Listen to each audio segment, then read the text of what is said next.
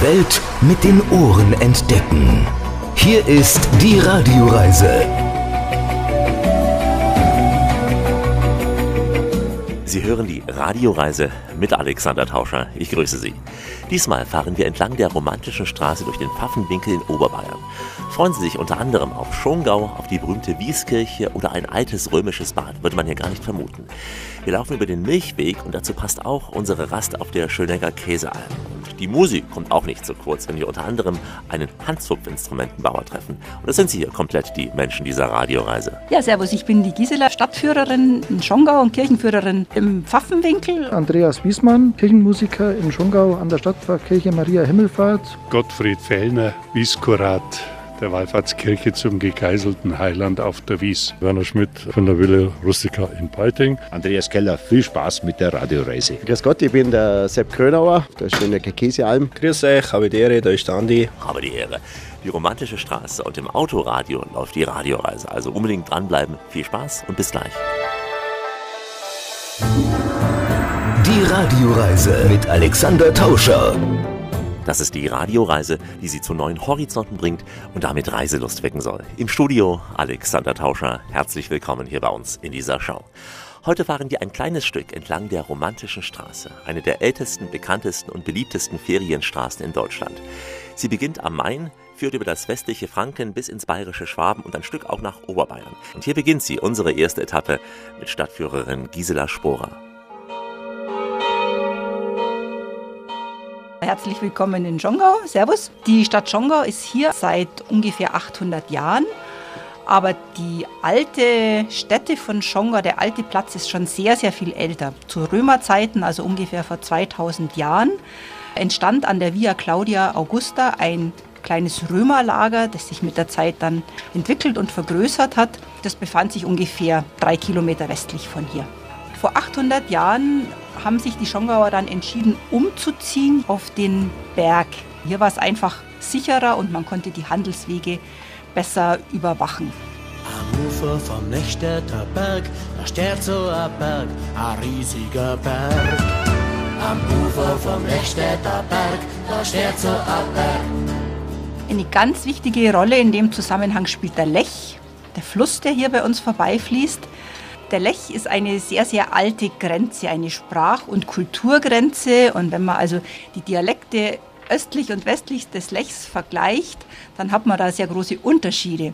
Und wenn man uns Schongauer dann reden hört, dann hat man so nicht nur irgendwas dazwischen, sondern was ganz Besonderes, nämlich das sogenannte Lechrohrnerisch. Der Lechrohr oder der Lechrhein ist der Streifen entlang des Lechs und da spricht man einfach einen ganz besonderen Dialekt. Klingt ein wenig nach Allgäu, aber eben noch nicht ganz. Ja, genau. Es ist von jedem so ein bisschen was dabei. Meine Oma zum Beispiel hat zur Tüte Stramitzel gesagt. Das ist ein ganz typischer Begriff so für diese Gegend. Ach nicht Schongau, ihr sagt Schongau. Schongau. Wir sagen Schongau, genau. Also, der Tourist will sagen Schongau. Der Tourist sagt Schongau, ja. Schongau, aber wir sagen Schongau.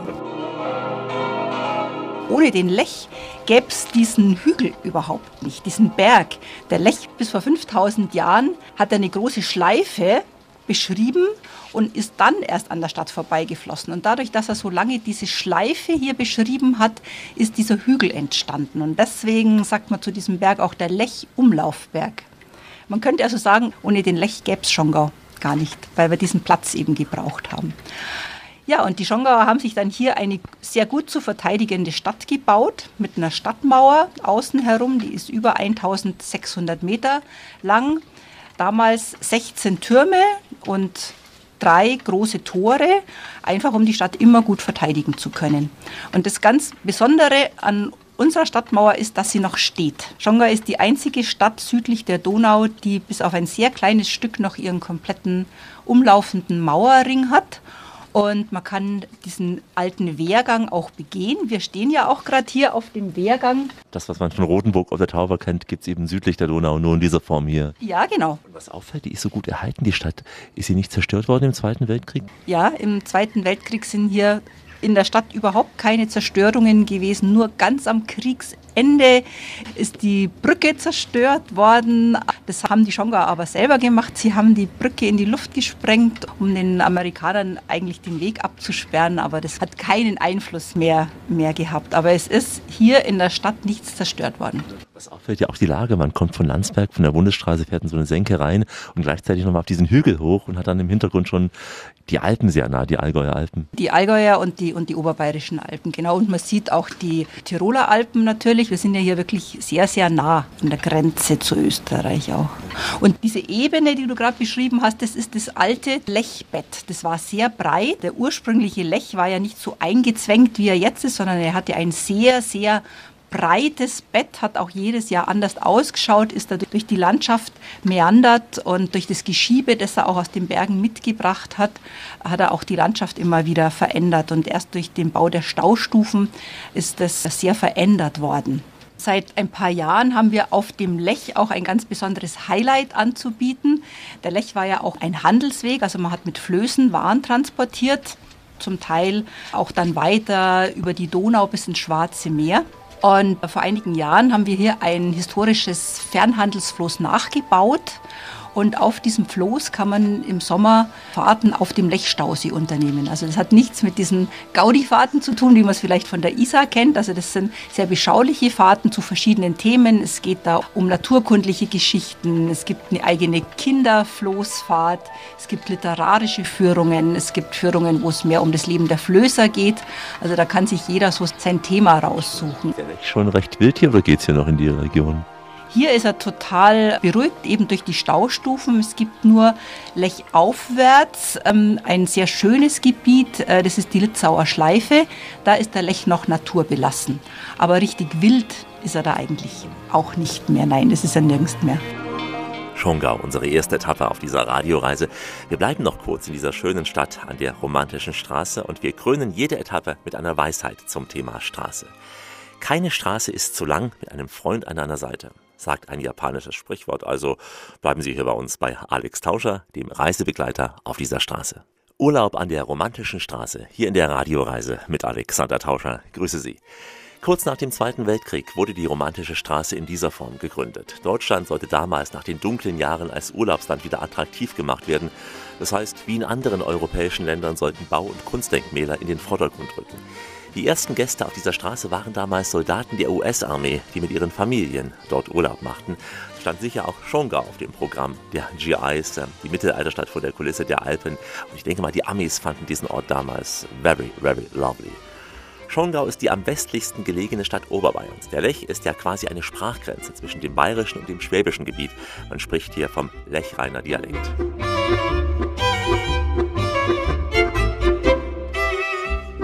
Wir sind jetzt hier im Schongauer Ballenhaus, einem der wichtigsten historischen Gebäude und ganz speziell hier jetzt im Moment in der Ratsstube. Die Ratsstube ist noch in ihrer Originalausstattung erhalten mit ihrem über 500 Jahre alten Holz und vielen Verzierungen, die mit ganz vielen Symbolen versehen sind.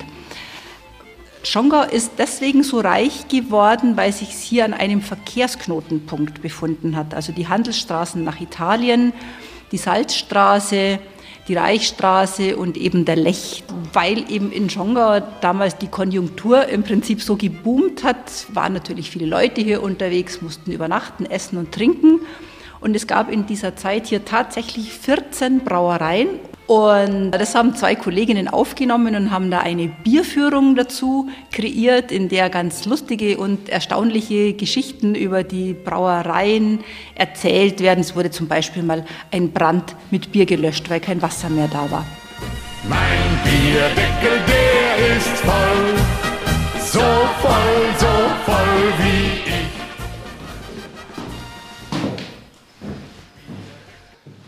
So, hochgestiegen auf den Turm. Ja, genau, jetzt sind wir hier oben im Kasselturm, Teil der alten Verteidigungsanlage. Und hier haben wir einen sehr schönen Blick auf die Stelle, wo früher der Schongauer Henker wohnte. Die Henker hatten einen sogenannten unehrenhaften oder unehrlichen Beruf und durften deshalb nicht innerhalb der Stadtmauer wohnen, wo nur die Bürger leben durften, die das Bürgerrecht hatten. Die Schongauer Henkersfamilie hieß Kuisel und seit einigen Jahren gibt es eine Romanserie, die der Oliver Pötsch geschrieben hat. Der Oliver Pötsch ist ein Nachfahre dieser Henkersfamilie und er hat angefangen, seine Familiengeschichte da zu erzählen. Daraus ist eine sehr erfolgreiche Geschichte geworden. Es gibt mittlerweile acht Bände über die Henkerstochter und der Oliver Pötsch hat auch andere Bücher, jetzt historische Bücher dazu geschrieben. Hier im Turm drin, das ist echt gemütlich. Das ist ein Sessel mit Fellbezug, eine alte Kommode hier, ein paar Utensilien, sogar eine kleine Balalaika und der Blick hier auf die Alpen. Sehr lauschiger Platz. Früher haben die alten Schongauer den auch so als Treffpunkt für die Literaten benutzt. Wir sehen hier oben so kleine Medaillons in denen Köpfe abgebildet sind, Porträts abgebildet sind. Man geht davon aus, dass das Porträts von Schriftstellern sind und die belesenen Schongauer sich hier getroffen haben, um hier ihren Literaturkreis abzuhalten. Und jetzt wird der Turm eben touristisch auch genutzt und in unserer Henkerheiler Hexen Führung ist hier eine Kräuterfrau, die dann hier zusätzlich zu den historischen Geschichten, die wir erzählen, einfach auch viel über Kräuter und Heilwissen erzählt. Von abends bis morgens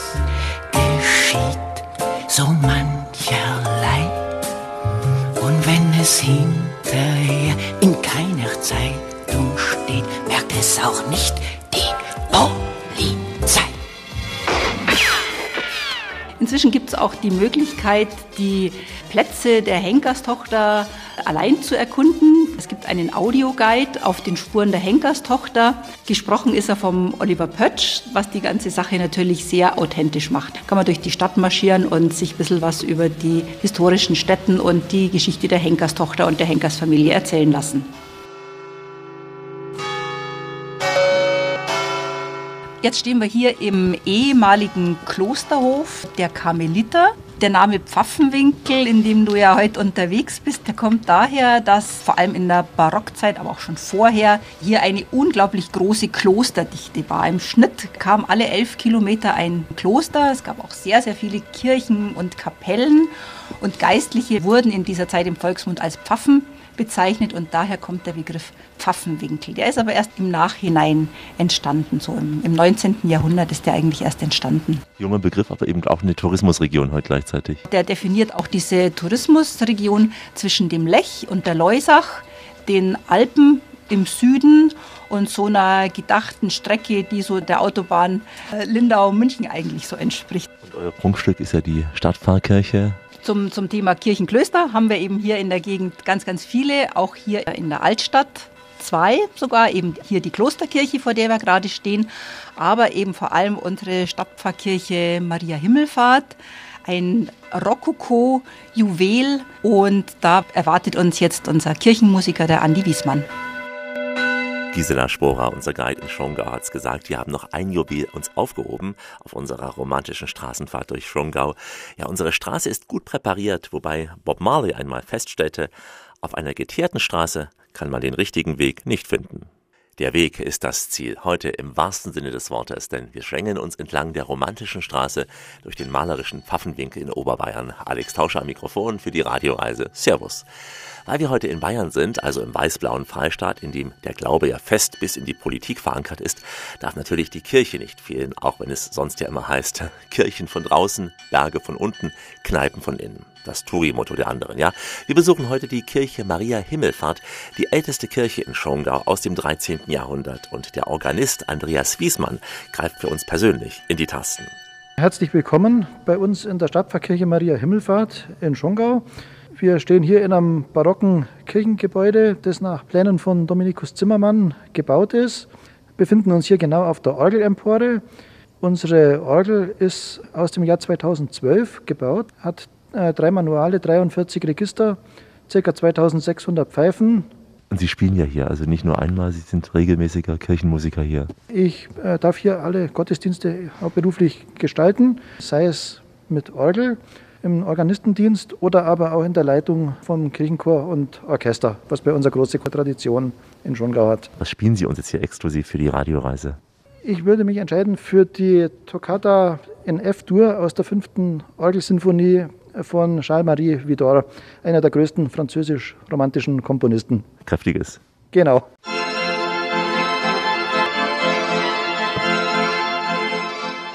Uns schon angekündigt als der beste Musiker hier. Dem Sie haben es studiert. Wie sind Sie zur Musik gekommen? Also, ob ich der Beste in der Gegend bin, das würde ich jetzt mal bezweifeln. Aber ich bin von klein an eigentlich zur Musik gekommen. Die Begeisterung war eigentlich schon da, seit ich vier Jahre alt war und da meine ersten Versuche am Klavier und Tasteninstrument eben hinter mich gebracht habe. Und dann ist es immer weitergegangen über Jugendmusizierteilnahmen und so weiter, dann zum Studium nach Salzburg ans Mozarteum. Wohnhause. Und dann direkt hierher oder haben Sie noch an anderen Häusern gespielt? Nee, ich bin dann gleich nach Schongau gekommen. Ich bin ja gebürtig aus Bambeuren, 15 Kilometer weg. Kenne Schongau sehr gut, weil ich hier ins Gymnasium gegangen bin. Und genau 2007 ist dann eben hier die Stelle frei geworden. Und das ist natürlich ein Traum, wenn man vor der Haustür eine Stelle kriegt. Orgelspielen erfordert ja ein besonderes Können. Ich meine, man muss Hand und äh, Fuß betätigen, wenn Sie es mal beschreiben. Das ist eigentlich eine Sache äh, der Koordination einfach, dass man beide Hände und Füße unabhängig voneinander halt bewegt, aber trotzdem so bewegt, dass halt was Sinnvolles dabei rauskommt. Sinnvoll ist sehr gut. Wie viele Stücke haben Sie so im Repertoire, die Sie spontan spielen könnten? Das ist eine gute Frage. Äh, kann ich so ganz ehrlich gesagt gar nicht sagen, weil wir hier in der Stadtpfarrkirche ja auch seit dem Orgelneubau einen regen Konzertbetrieb am Laufen haben, wo ich im monatlichen Konzerteinsatz auch äh, unterwegs bin und von daher eben laufend auch dabei bin, Neues zu erarbeiten. Von daher kann ich eine konkrete Zahl jetzt leider so gar nicht nennen. Einmal pro Woche haben Sie ein reguläres Konzert hier? Nee, einmal im Monat ist es. Die Idee ist gekommen mit dem Orgelneubau bei uns um auch den Spendern, die ja die große Summe mit 650.000 Euro ermöglicht haben, quasi was zurückzugeben. Läuft so seit 2012 eigentlich recht erfolgreich. 2020 ist dann die Wende gekommen, wo wir dann auf einen Online-Betrieb umgestiegen sind, um die Reihe trotzdem weiterführen zu können. War sicher auch eine Erfahrung, aber ich glaube, Sie haben auch Ihre Fans gehabt, die online zugeschaut haben, wenngleich es nicht das Gleiche ist, wie das hier wirklich zu erleben. Es ist sicherlich ganz eine andere Art der Konzerterfahrung und es haben etliche Leute natürlich auch reingeschaut, die normal hier vor Ort sind und auch äh, wirklich ins Konzert kommen würden. Äh, es ist auch überraschend. Andererseits, wer alles von auswärts, und mit auswärts meine ich jetzt ganzes bundesdeutsches Gebiet und darüber hinaus, Rückmeldungen gegeben hat, via E-Mail und auf welchem Weg auch immer, die da durch Zufall drauf gestoßen sind gerade wenn es ältere Leute sind, die meinetwegen abends nicht mehr aus dem Haus gehen können, dass sie trotzdem ein Orgelkonzert dann ins Wohnzimmer kriegen. Musik zum Tagesausgang ist ja eine festliche Musik. Sind das eher die älteren Menschen, die ihre Musik hören? Also man kann von E-Musik sprechen. Es ist eigentlich ein ganz äh, durchwegs gemischtes Publikum, das mit dabei ist und äh, das Interesse daran hat. Es ist zum Teil auch überraschend, was man an Rückmeldungen kriegt, auch von Leuten, wo man so gar nicht erwarten würde, wo man sich dann doppelt darüber freut, dass so jemand Interesse daran hat.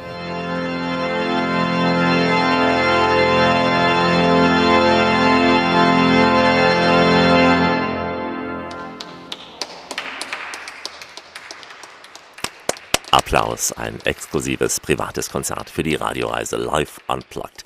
Nach unserem Besuch an dem Ort, wo man ja zwischen Himmel und Erde ist, diese Weisheit. Die Straße ist nicht immer eben und gerade deswegen auf das Leben. Vorsicht, Ansteckungsgefahr. Wir tragen ein Virus in uns, ein gefährliches. Das Reisefieber und es ist ganz schwer zu heilen. Alexander Tauscher mit der Radioreise auf der romantischen Straße im Pfaffenwinkel. Wenn es ein Symbol für die romantische Straße in Oberbayern gibt, dann für meine Begriffe sicher die weltberühmte Wieskirche. Dieser Wallfahrtsort gehört inzwischen zum Weltkulturerbe der UNESCO. Mehr als eine Million Menschen besuchen jedes Jahr die im Rokoko-Stil gebaute Kirche. Tausende Wallfahrer, die haben in der Wieskirche bereits Gott gedankt oder auch ihn um ein Wunder gebeten. Deshalb gibt es an den Wänden der Kirche viele Andenken zu sehen. Zu sehen sind zum Beispiel freudige Berichte vom lang ersehnten Nachwuchs oder abgelegte Krücken. Gottfried Fellner zelebriert diese Gottesdienste, hält Betrachtungen und Führungen und ist Präses der Bruderschaft zum gegeißelten Heiland. Außerdem auch Vorsitzender des Förderkreises dieser Wallfahrtskirche Wies.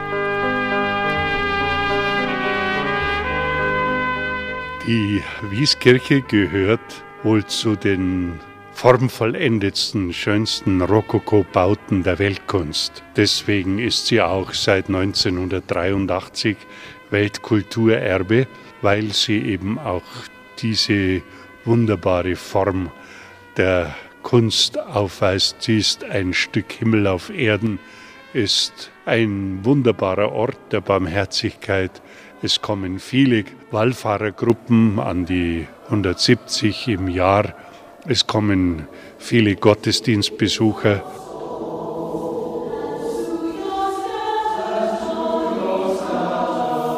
Der Mittelpunkt dieser Wallfahrtskirche ist die Figur des gegeißelten Heilandes.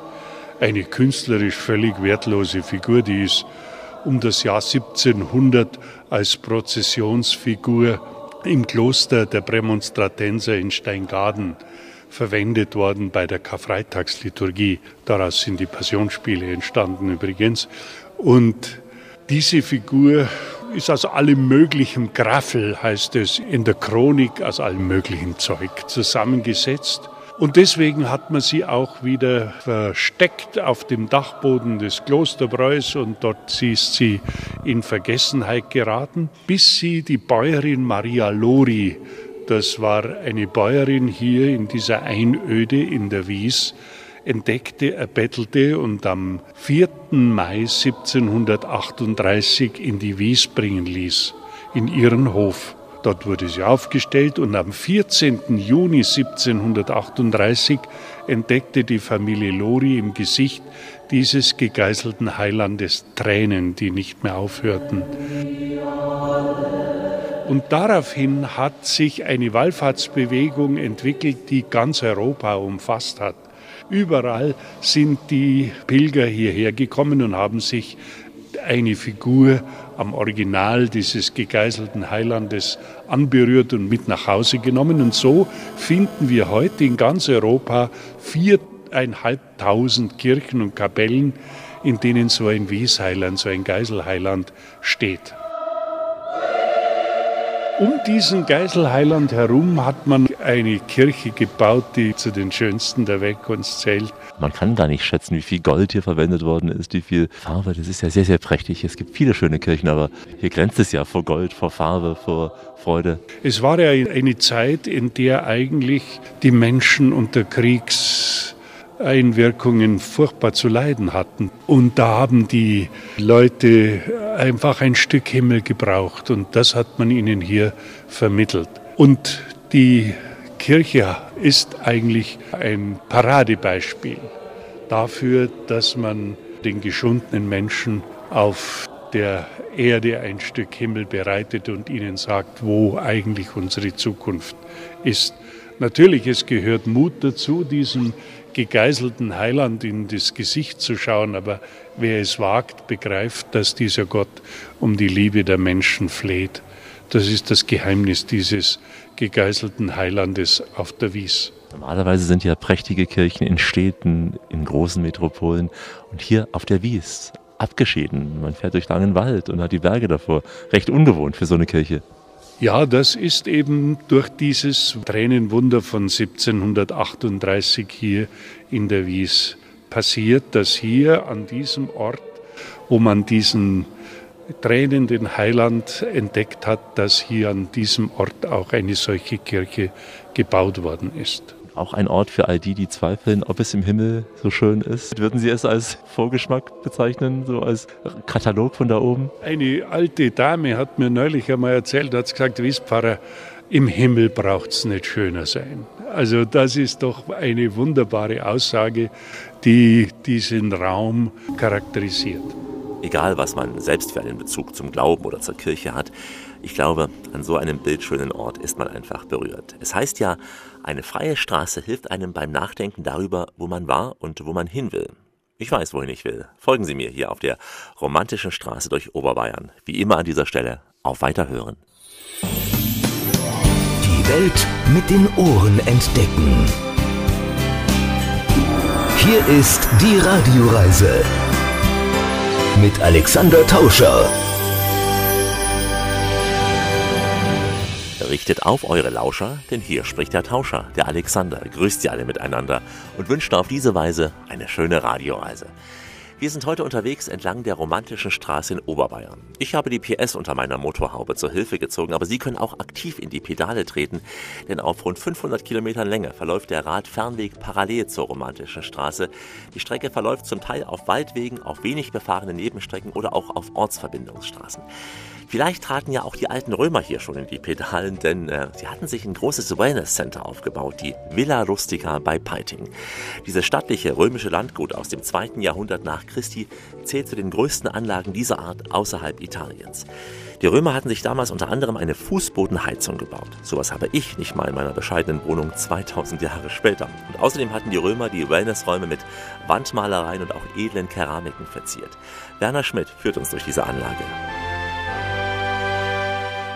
Ich bin von Anfang an mit dabei gewesen, von den Ausgrabungen, die man heute sieht, bis zur Einweihungsfeier und auch heute noch. Und wie Sie ja wissen, so wenn man ehrenamtlich ist bei solchen Geschichten, dann ist die Arbeit die gleiche wie zuvor. Wie kam es dazu, dass man hier mitten im tiefsten Bayern so etwas Römisches findet? Ich meine, das Römische Reich war sehr groß gewesen. Und dass man es hier gerade findet. Ja, es kam einfach äh, dadurch, dass also die Römer sich nach Norden ausgebreitet haben über die Alpen, weil vor 2000 Jahren, als die Villa Crustica hier in Peiting gegründet und gebaut worden ist, die Alpen eis- und schneefrei waren. Und wir haben hier nicht weit von hier weg, Luftlinie etwa 1,5 Kilometer, die bekannte Via Claudia Augusta, das war die damalige Versorgungsautobahn vom Süden über die Alpen weg bis hoch, wo der Limes dann begonnen hat im Bereich Donauwörth und nach Norden hoch. Und damit konnten auch die römischen Truppen versorgt werden, Sommer wie Winter über die Berge kommen. Und da hat man dann eine römische Villa als Versorgungsstation gebaut, Pferdewechsel, Tierewechsel, Fahrzeuge zu reparieren und all diese Dinge zu machen. Versorgungsstation klingt relativ simpel, profan. Es war ja fast, kann man sagen, ein Wellness-Tempel für damalige Verhältnisse.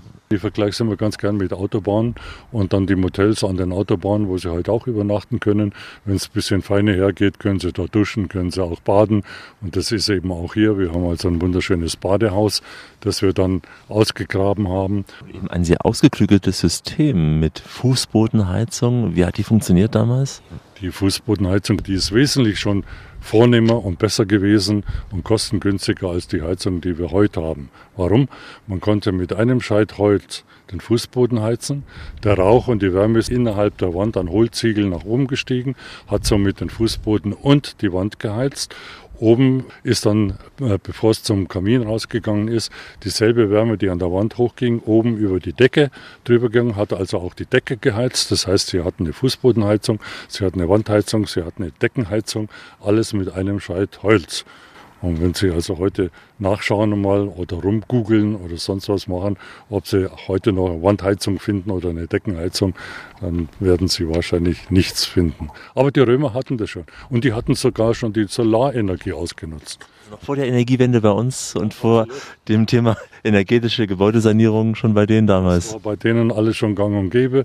Und äh, man kann es also auch hier am Badehausgemäuer dann auch sehen. Die Römer waren nicht nur sehr gute Bauherren, sie haben uns auch gezeigt, dass es außer Kartoffeln und Rüben mehr zu essen gibt. Sie haben die Kräuter quasi hierher importiert. Wir haben hier einen, römischen Kräuterlehrgarten eigentlich angerichtet, der sehr gut besucht wird. Was wir da drin haben, sind ausschließlich nur römische Pflanzen, die die Römer bei uns hier mit rübergebracht haben oder veredelte Bäume. Wir haben einige Hügel und Sie vermuten, dass unter einigen Hügeln immer noch Ausgrabungen sind. Also das Thema römische Ausgrabungen ist noch nicht beendet hier? Nein, das ist noch nicht beendet. Viele Leute fragen uns natürlich, äh, wann grabt ihr da weiter und so. Da sagen wir, wir werden wahrscheinlich nicht mehr graben. Der Grund ist ganz einfach, weil es heute andere Methoden gibt, um solche Gemäuer unterhalb der Grasoberfläche sichtbar zu machen. Das geht auch mit Satelliten zum Teil, zum Teil mit Flugzeugen von oben. Fenster in die Vergangenheit, wo man dann sehen kann, wie die Häuser auf diesem Gelände gestanden sind und wie sie möglicherweise ausgeschaut haben. Inklusiv zum Peitinger Liebestäfelchen, das also einmalig ist im ganzen römischen Imperium, sodass man sich hier trauen lassen kann. Historischem Ort, das ist dann eine ganz besondere Trauung. Ja gut, wenn es dann so lange hält, wie die Villa Rustica ist, 2000 Jahre, warum nicht? Ne? Marmorstein und Eisenbricht. Ja. Das kann man wohl sagen in diesem Falle. Das kann schon sein, dass dann von diesem Trauungspavillon nicht mehr viel da ist. Aber wenn ich heute betrachte, die alten römischen Brücken und verschiedene Sachen, die sind 2.000, 3.000 Jahre alt, die Wasserviadukte. Und wir haben 1972 Stahlbetonbrücken gebaut, die reißen da heute alle ab, weil sie nicht funktionieren, weil sie zusammenbrechen und rosten. Und bei den Römern, das Zeug steht immer noch. Und wir sehen, die Menschheit wird nicht unbedingt immer schlauer, wenn man sieht, was vor 2000 Jahren alles schon mal erfunden und auch praktiziert worden ist. Sie haben recht. Offen ist die Anlage eigentlich immer, der Eintritt kostet nichts. Wir haben aber da oben ein Info. Pavillon neben diesem Gemäuer, wo dann eine große Spendensäule ist. Da passen also nicht nur Münzen rein, sondern auch zusammengefaltete Scheine, die man da reinschmeißen kann. Ich höre es immer lieber rascheln als klingeln. Das ist richtig, das Rascheln. Vor allem auch damit Ihre Arbeit finanziert wird. Werner Schmidt, Förderverein Villa Rustica Fighting. Danke, dass Sie das tun und äh, ja, mit Ihrem Ehrenamt so einen Dienst erweisen an der Gesellschaft. Genau, ja, hat Spaß gemacht, dass Sie da vorbeigekommen sind und äh, dass ich ein bisschen was da drüben erzählen konnte. Ein Besuch in der Villa Rustica bei Peiting. Der Mister Was bin ich? Sie kennen ihn vielleicht noch, Robert Lemke, stellte einmal fest, die größte Gefahr im Straßenverkehr sind Autos, die schneller fahren, als ihr Fahrer denken kann. Hier ist Rias, Romantik in alpiner Sichtweite. Die Radioreise im Pfaffenwinkel nah am Alpenrand. Alexander Tauscher mit Geschichten rund um Schongau und Peiting. Die bayerische Küche und auch die Getränke sind weltbekannt. Etliche Wanderwege in Bayern informieren ja über deren Herstellung und auch die Herkunft der nötigen Zutaten. So verläuft zum Beispiel in der Hallertau, also im größten Hopfenanbaugebiet Deutschlands, der Erlebnispfad Hopfen und Bier. Ein anderes Beispiel ist der fränkische Rotweinwanderweg durch die Weinberge mit ihren auch teils denkmalgeschützten Terrassen. Und auf unserer Reise laufen wir jetzt gemeinsam mit Andreas Keller ein Stück entlang des Pfaffenwinkler Milchweges. Auf diesem Weg gibt es Antworten auf Fragen wie zum Beispiel, warum ist Milch gesund? Wie wird Käse gemacht? Warum überhaupt produziert die Kuh Milch? Ja? Und wie viel trinkt eigentlich eine Kuh selbst? Die Milch macht's. Ich gehört dazu, hab Spaß am Erfolg. Die Milch macht's. Meine Eltern haben einen Bauernhof daheim gehabt, den hat der Bruder dann übernommen. Aber ich habe Landwirtschaft gelernt, hat sich dann ein bisschen anders ergeben und kenne mich deshalb in der Landwirtschaft natürlich auch nach wie vor aus. Gerade in deiner Funktion als Bürgermeister, hier ehemaliger Bürgermeister inzwischen, von Vorteil gewesen, wenn du weißt, wovon du redest für jeden Bürgermeister von Vorteil, wenn er weiß, was er redet. Aber es schadet nicht, wenn man im ländlichen Raum in der Landwirtschaft aufgewachsen ist, weil viele Themen sich um die Landwirtschaft bei uns ranken, sei es Wegebau, sei es äh, draußen im Wald, Forstwirtschaft und dann eben solche Sachen wie jetzt der Milchweg, Landwirtschaft pur, sowas, was wir da geschaffen haben. Ich mache ja die Milchwegführungen und da stellt sich manchmal traurigerweise schon raus, dass nicht nur die Kinder wenig wissen von der Landwirtschaft, warum eine Kuh Milch gibt zum Beispiel. Die Frage, wenn ich oft einmal stelle, nachher kommt, ja, das mit Milch, das ist aber nicht so wenn man ein bisschen mit offenen Augen durchs Leben geht. Jedes Säugetier produziert Milch und viele wissen auch nicht, dass Kuh ein Kalb braucht, dass sie Milch produziert. Ist wie bei jedem anderen Säugetier, sage ich das. Und da schütteln manche mit 60 Jahren darüber hinaus noch den Kopf und sagen, ach ja, da habe ich noch gar nicht nachgedacht weil eben die Milch sonst aus dem Tetrapack kommt und man sich denkt, naja, die wird gemolken. Äh, man kennt sie nur im Tetrapack und Viele machen sich keine Gedanken, wo wird die Milch, unter welchen Umständen, mit welchem Aufwand wird der Milch äh, erzeugt. Es gibt auch noch äh, Leute, die meinen, es gibt auch lila Kühe. Wenn schon die Schokolade portionsfertig rauskommt. Ja. Richtig, so weit weg sind wir von der Natur. Und der Milchweg äh, soll eben dahin führen, dass man sich ein bisschen Gedanken macht, dass man auch regional vielleicht einkauft, dass man auf Qualität schaut, nicht nur das Billigste irgendwo im Supermarkt mitnimmt und weiß der Teufel, wo das herkommt. Mit, ich brauche nicht Butter aus dem Ausland von irgendwelchen anderen Ländern. Wir haben so gute, qualitativ hochwertige Lebensmittel, gerade im Bereich der Milch. Zweifelsfrei. Ihr habt mehrere Stationen auf dem Weg. Ähm, sogar eine Kuh, die man melken kann. Also keine echte, aber eine Spielkuh.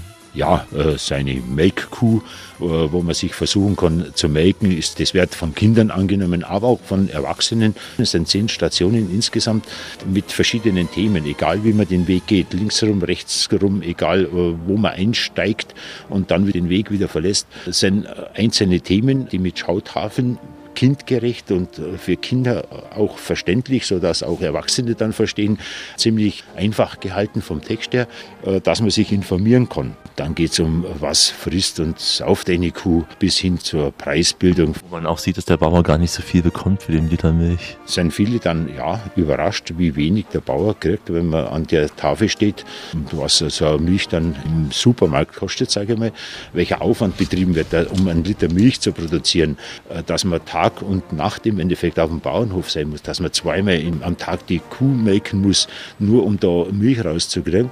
Kann es sein, dass man heute auch weniger Milch trinkt? weil in meiner Kindheit gab es Milch in der Schule, war ganz normal. Einmal am Tag gab es Milch. Da hat man gar nicht gefragt, ob, nur welche Sorte. Aber heute, äh, oh, Milch, ich habe da irgendeine Allergie oder ich habe eine Unverträglichkeit. Beobachtest du das?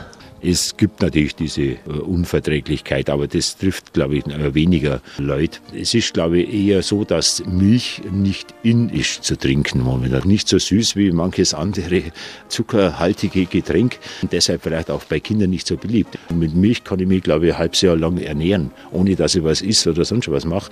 Macht vielleicht auch ein bisschen was aus, dass man in der Gaststätten auf der Getränkekarte äh, keine Milch findet. Man findet da alle Getränke, aber keine Milch. Stimmt, warum eigentlich? Weil sie wahrscheinlich nicht so gefragt ist, aber der Gast in der Wirtschaft kommt halt dann auch nicht auf den Gedanken, ich könnte mal eine Milch trinken. Vielleicht gibt es einen Kaba mal irgendwo. Ich probiere das und sage zur Bedienung, ob ich eine Milch haben kann.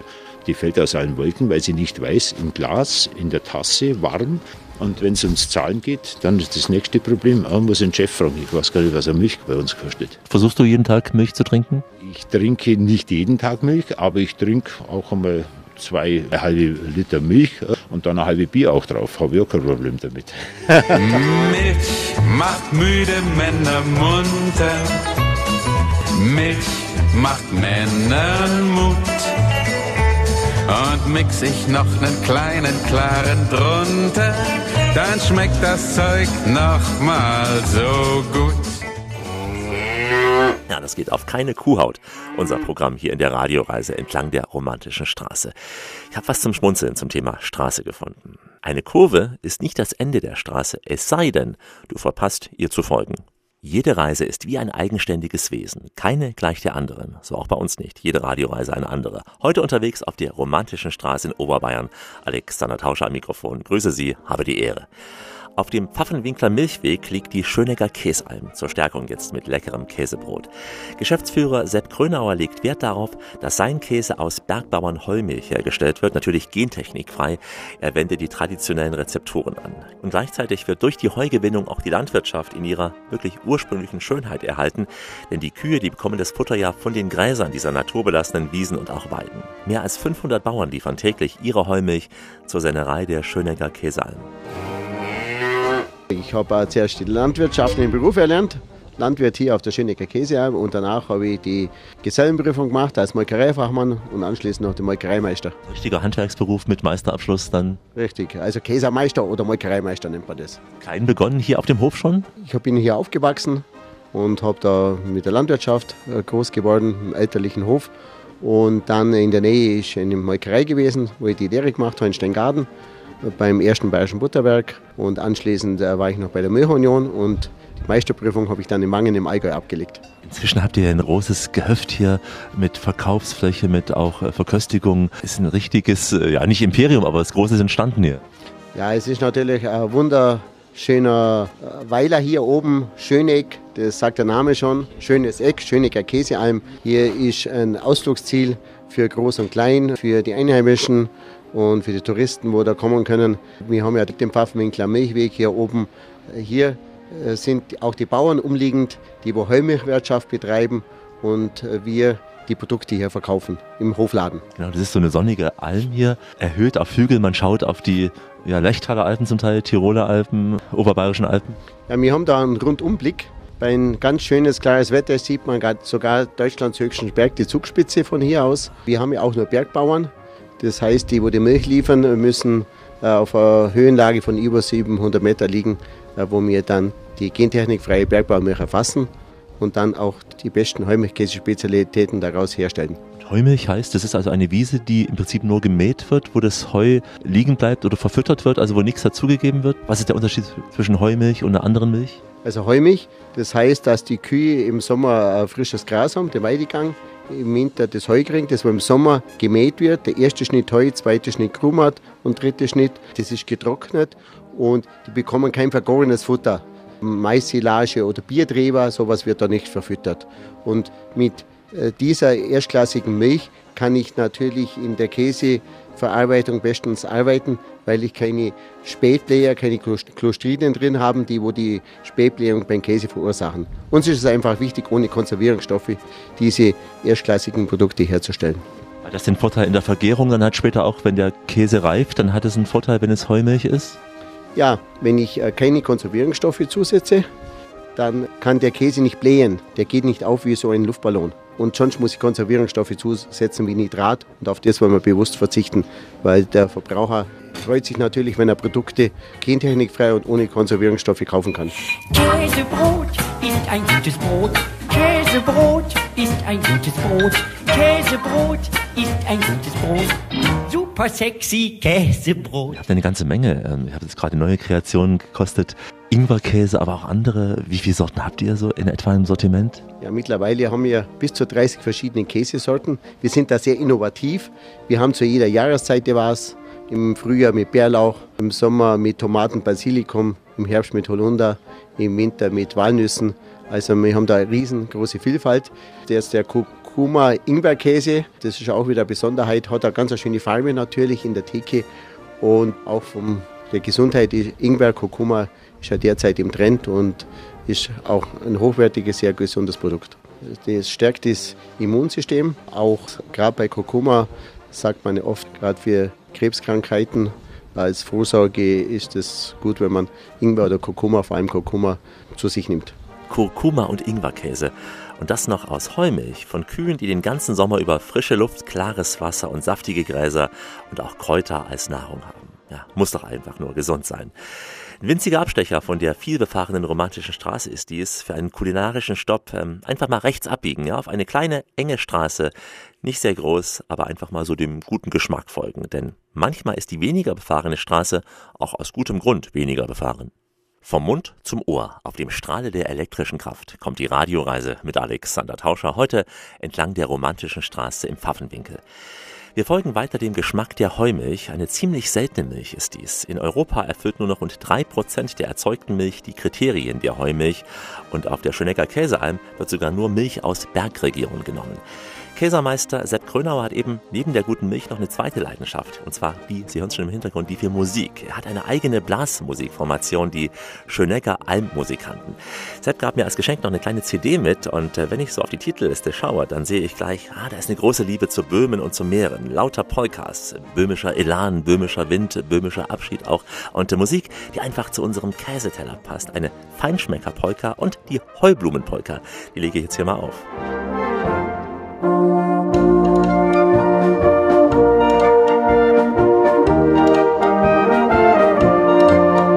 Also ich liebe natürlich den Käse, vor allem unseren Heumilchkäse. Ich liebe auch ganz die ausgereiften Käse, wo schon 12 oder 15 Monate alt sind, wie der Gletscherkäse. Das ist ganz was Besonderes. Gletscherkäse, was ist das? Der Gletscherkäse, der ist lang gereift, Es sind schon Salzkristalle im Käseteig und ist ganz was Würziges und was Besonderes. Das, was nicht gegessen wird, die Molke, die verwendet ihr in zwei Formen. Einmal als äh, Molke-Milch. Ja, ist Molke-Trink. Molke ist ja auch sehr gesund vom Eiweiß her. Und äh, wir haben nicht nur den Molke-Trink, sondern wir haben zusätzlich auch die ganze Kosmetikserie, wie Handcreme, Tagecreme, Nachtcreme. Also wir können da ganz eine breite Vielfalt von Dusche, von allen Variationen anbieten. Auch Anti-Aging, also so Antifaltencreme, ist, ist da Milch gut, ja? Milch und Molke ist da hervorragend.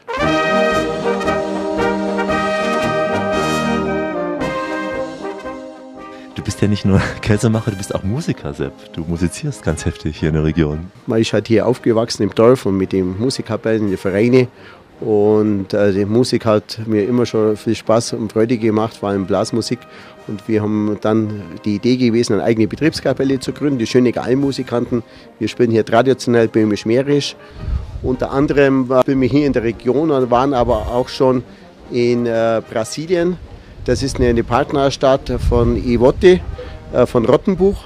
Und da waren wir an der romantischen Straße. In Brasilien heißt es Rota Romantica, weil äh, hier eine große Verbindung ist. Die waren auch mit der Kapelle schon hier und wir waren mit den schönen Almmusikanten in Brasilien. Das war sehr erfolgreich. Bei Gastfamilien haben wir jeden Abend ein Konzert gespielt. Anschließend noch sogar Oktoberfest in Igrecina. Was war das für ein Gefühl, bei 30 Grad und äh, 98 Prozent Luftfeuchtigkeit böhmisch-mährische Volksmusik zu spielen? Sicher auch in kurzen Lederhosen? Ja, das ist natürlich sehr gut angekommen, weil in dieser Ecke sind ja viel Deutschsprachige, wo dort äh, leben, wo aus dem Hunsrück äh, damals um die 1800 äh, übergesiedelt sind. Wir sind überall su- super angekommen mit unserer Tracht, mit unserer gepflegten Blasmusik und das war für uns alle eine ganz besondere Reise äh, dort, wo wir erlebt haben. Vor allem wir waren in den Gastfamilien Und wir konnten da bei den Familien in Brasilien einfach das erleben, wie in der Familie, wie das abläuft zu Hause und wie da das Brauchtum ist. Ja, wir hören ja auch schon angespielte Musik, die du mir mitgebracht hast auf CD. Eine für euch eigens komponierte Blasmusik. Ja, das ist die Heublumenpolka. Wurde eigens für uns komponiert von einem ganz bekannten Komponisten, von Kurt Gebli im Unterallgäu, wo die für uns geschrieben hat. Schön, also wenn man eine eigene Musik bekommt, ist dann fast eine Krönung. Ja, ist schon was Besonderes.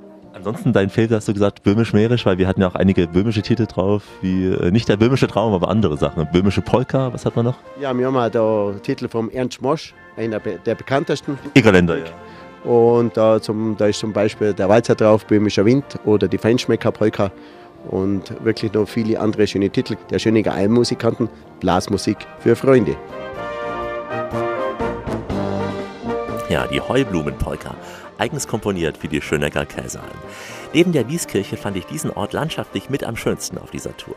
Die Alm erhöht mit Blick auf die Alpen, der Pfaffenwinkel in der schönsten Ausprägung, spiegelnde Wasser und einsame Kapellen. Man könnte sagen, himmlische Genüsse hier in dieser Region. Die romantische Straße hat gleich nochmal Musik für uns im Angebot. Die Straße der Lieder gehört allen Menschen. Sie kennt alle Sprachen und hat keine Grenzen. Die Radioreise mit Alexander Tauscher geht langsam in die Schlussetappe. Heute eine Reise auf der romantischen Straße im schönen Pfaffenwinkel. Am kleinen idyllischen Bismarckweiher in Steingarten treffe ich noch einen ganz sympathischen Burschen dieser Region, Andreas Nöss mit seiner Harmonika. Er ist Handwerker und Musiker aus Leidenschaft, äußerlich wie innerlich. Der gelernte Handzuginstrumentenbauer baut, repariert und spielt auf der Harmonika in verschiedensten Musikgenres. Für uns jetzt mal ganz klassisch, ganz klassisch hier ins Radioreisemikrofon.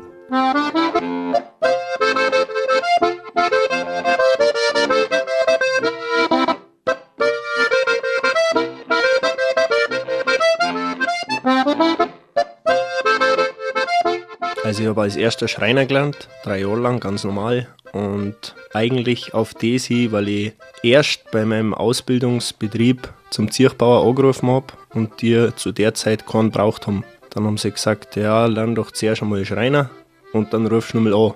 Dann habe ich Schreiner gelernt und dann habe ich nochmal angerufen und dann waren sie überrascht, dass ich immer noch da bin und dass ich Schreiner gemacht habe und dann haben sie gesagt, ja mei, dann kommst du halt einmal vorbei und dann können wir ratschen und auf das hin ist das dann was geworden, ja.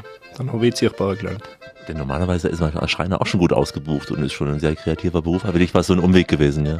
Ja, genau. Also mein Ziel war eigentlich immer Zierchbauer zum werden.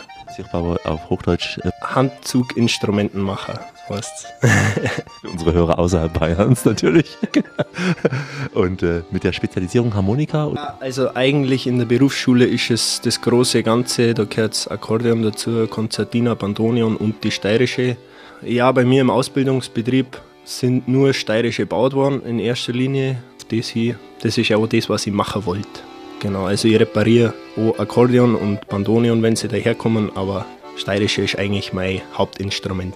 Wie lange braucht es, um so eine Harmonika fertigzustellen? Ja, das kommt immer ganz aufs Modell an, wie viele Knöpfe, wie viele Töne.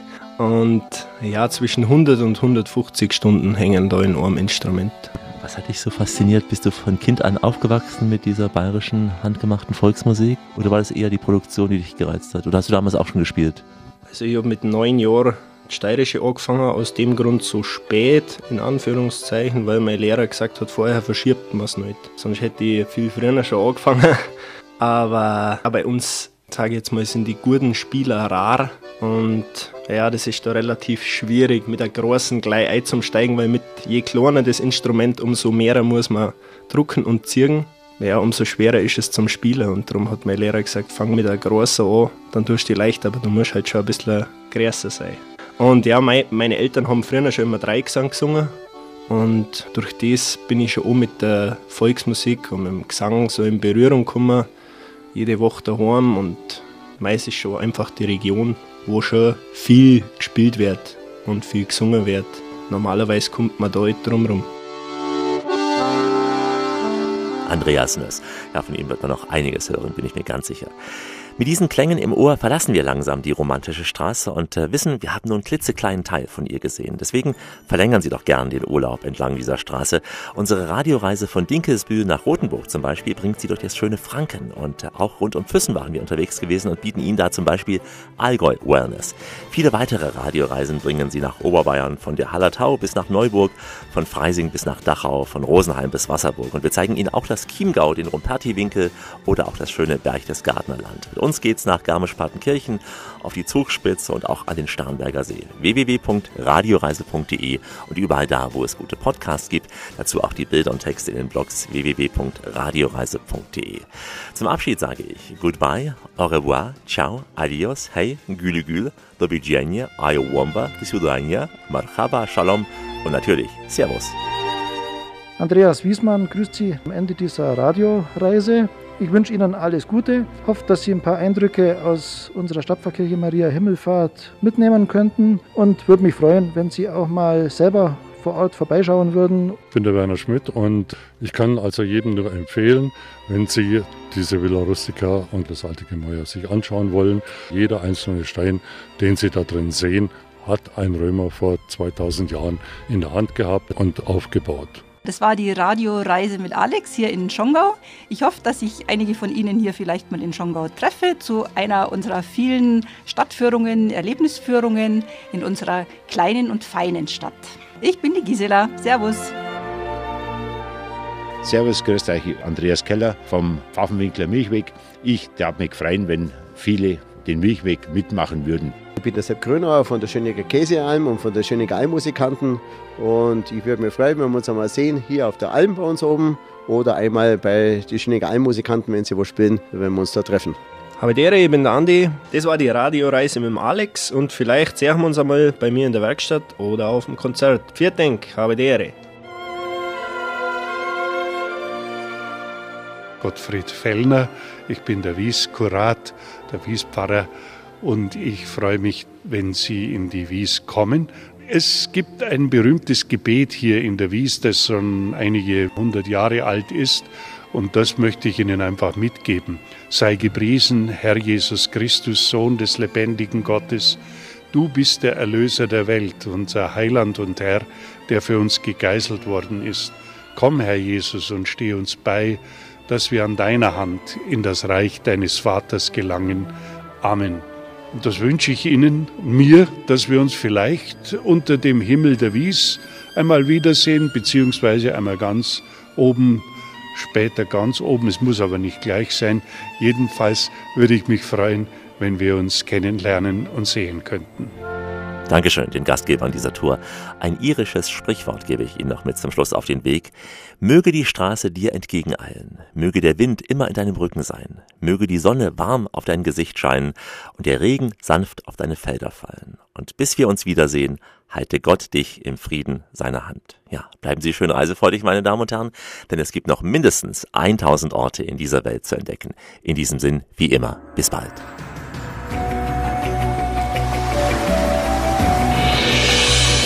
Wenn du es spürst, machen wir alles richtig. Die Radioreise mit Alexander Tauscher. Die Welt mit den Ohren entdecken.